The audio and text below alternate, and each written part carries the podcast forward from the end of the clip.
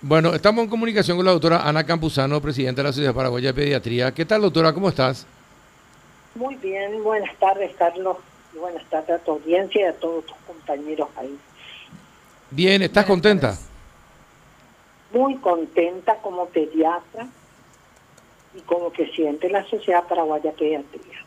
Estamos muy contentos porque, si bien eh, muchos pueden decir hay poca mortalidad en pediatría, para nosotros es muchísimo, porque 19 niños murieron por una enfermedad prevenible.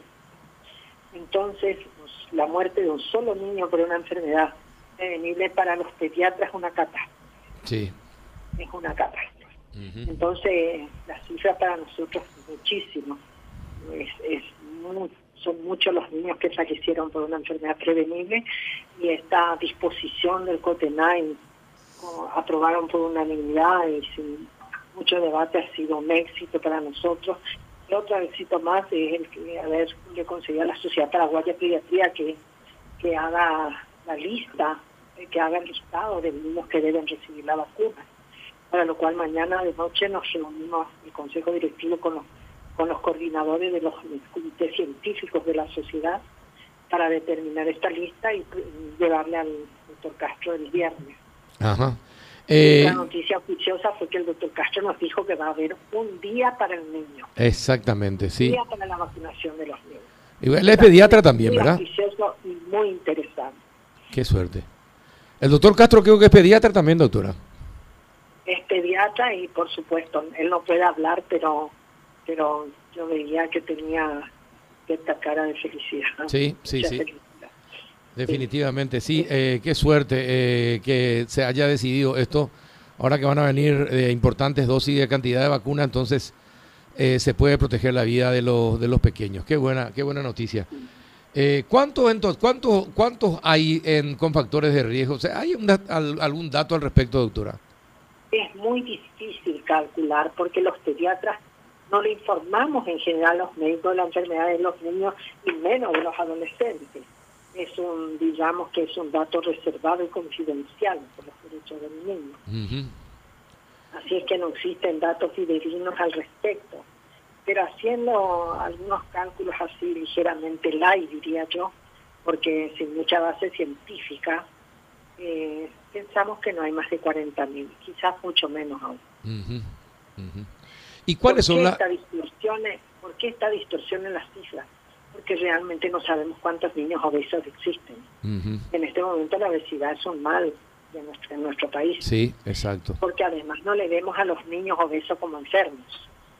Entonces realmente tenemos una cifra, pero no creo que aún con todos ellos la cifra supere, incluso pienso que es mucho, 40 mil. Más probable que esté alrededor de 30 mil. Y sí. ¿Y cuáles son las eh, los problemas más comunes o las enfermedades más comunes que tienen los chicos de base, doctora? Uno es para uno es que deben vacunarse los cardiópatas. Ah. Y digo cardiópatas porque son enfermos, enfermos actuales, enfermos que tienen una cardiopatía, eh, o sea, están enfermos actualmente. Hay cardiopatías congénitas operadas que los niños quedan sin ninguna secuela y sin problema para toda la vida. O sea, eso tenemos que, eh, los pediatras tenemos que ser conscientes para mm, eh, designar eh, a, los que realmente deben recibir la vacuna. Cardiópata, nefrópata, obesos, por supuesto, la obesidad en primer término. enfermos que niños que portan enfermedades de tipo inmunológica, alteraciones inmunológicas, por ejemplo, lupus, artritis reumatoidea y otras que van a eh, listar los reumatólogos, inmunólogos de la sociedad, la pediatría, eh, enfermos hemato-oncológicos, niños con cáncer. Eh, veremos si ellos designarán que, otros niños dentro de la hemato-oncología. Niños con VIH, pero eso no está a cargo de la Sociedad Paraguaya Pediatría porque todo lo que sea VIH tiene el programa nacional de VIH y es absolutamente reservado. Ni el ministerio sabe eh, los, que están registrados en esa institución. Y bueno, mañana nos reunimos se hará la lista en forma consciente, en forma prudente, en forma totalmente honesta y le alcanzaremos al doctor Castro para el viernes de mañana, como le hemos prometido. Además estamos trabajando en, eh, ya tenemos aproximadamente 30, más de 30 médicos que van a apoyar en la, en la vacunación el día de la el día de la vacunación de los niños. Claro. Exacto. A ver, Rafa, Adela, ¿alguna consulta a la doctora Campuzano? Buenas tardes, doctora. ¿Cómo le va? Felicitaciones. Estuve escuchándolo al doctor hoy muy temprano cuando salía de la reunión y mencionaba y realmente se le sintió feliz el poder decir también que estaba trabajando con una persona como usted en la Sociedad de Pediatría y con la que se puede entender perfectamente muy bien de las necesidades de muchas familias que tienen hoy niños en su seno con diversas patologías o factores de riesgo. Ahora, cuando van a ir a hacerse eh, la vacunación, ¿va a ser así como ahora con la gente adulta que pueden presentar un certificado del médico o van a ver, los mismos ustedes mencionó también los pediatras, pero va a ser más exigente con los niños? realmente eh, el PAI tiene que fijar las estrategias y el plan operativo de esto. Eh, corresponden a ellos, ellos tienen esa potestad. Pienso que va a ser algo semejante el registro y el certificado médico que tendrá que firmar un pediatra en capital. Y en el interior del país probablemente va a ser otra estrategia porque no en todos los lugares y rincones del, territorio nacional hay pediatras, probablemente el médico la unidad familiar, etcétera con su carpeta porque estos niños que tienen enfermedades crónicas en algún momento consultan en hospitales o en servicios de mayor complejidad. Entonces, la mayoría de estos niños con enfermedades crónicas tienen, están registrados y tienen su carpeta o sus documentos que demuestran la enfermedad que tiene, porque no pueden ser eh, atendidos totalmente en lugares donde no existen formas de estudiarlo fehacientemente, etcétera. O sea que todos han sido vistos en algún momento por especialistas. Doctora, Entonces, sí. un niño o una niña, ¿hasta qué edad realmente es tal? ¿Cómo es considerado? Porque se habla hasta los 18 años, sin embargo, los pediatras no manejan ese dato hasta el punto que yo sé. No, todos los pediatras manejamos de 0 a 18 años es una etapa etaria concedida por la Organización Mundial de la Salud, la OPS, la UNESCO, eh, todas las organizaciones que, la UNICEF, que están a cargo de niños, 0 a 18 años, la adolescencia de 12 a 18 años. Esto va a ser cubrir las enfermedades de riesgo de los adolescentes. En, en, este, en este grupo también van a estar incluidas las embarazadas adolescentes que no fueran incluidas en la, en, la vacunación de madres embarazadas.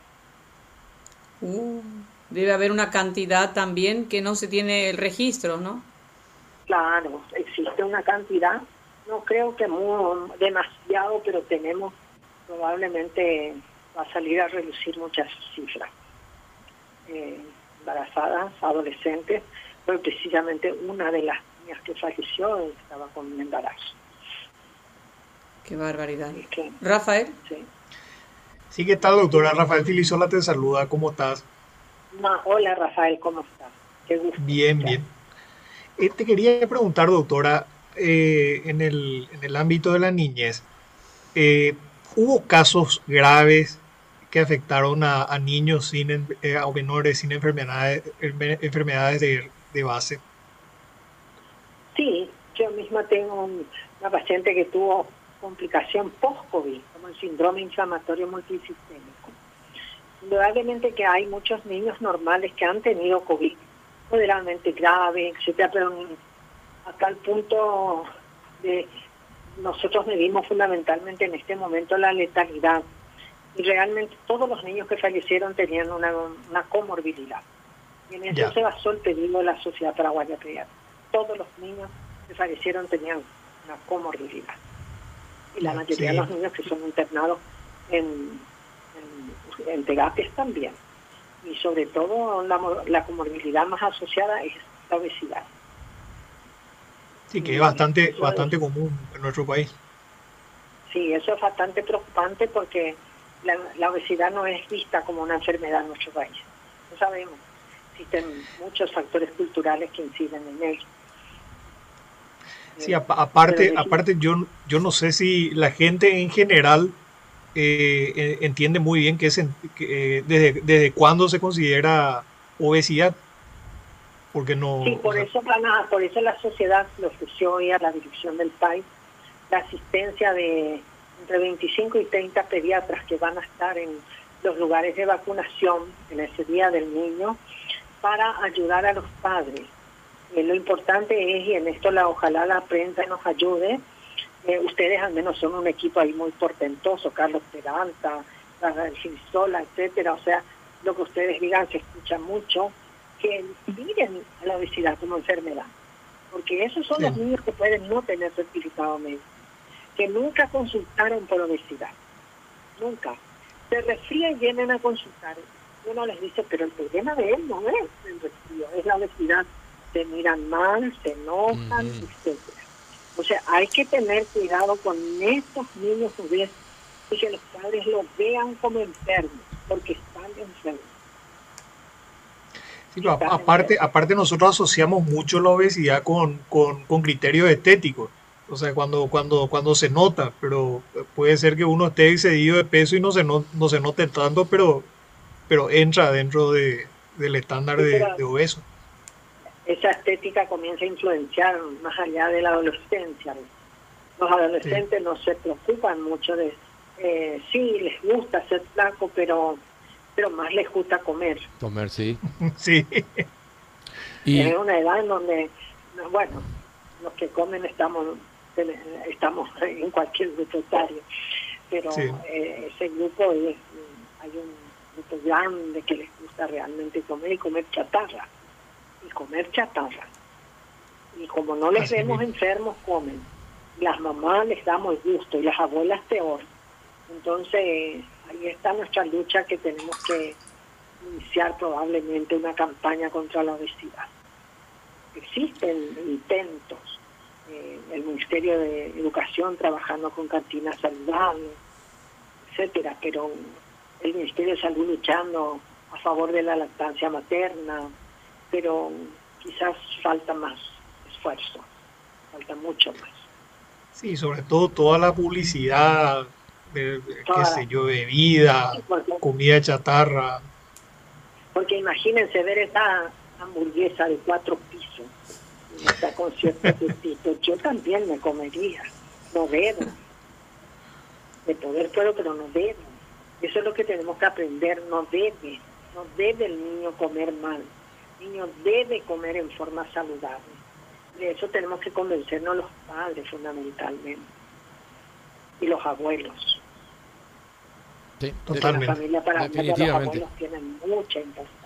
Sí, definitivamente. Y las abuelas también, porque nosotros tenemos una abuela acá que a su nieta le, le, da todo lo que pide, así que eh, me parece muy buen consejo. Y si lo que no le dan, busco para que le den. Está ah. mal, hay que aprender. Cierto. Así es. bueno, contamos con ustedes para para difundir todas las noticias referentes a esta campaña de vacunación de niños con factores de riesgo y por lo menos dedicarles cinco minutos a la obesidad. Definitivamente, tenés razón. Eh, un abrazo, doctora. Gracias por tu tiempo y, y por estar allí. Muchas gracias, Carlos. Un abrazo.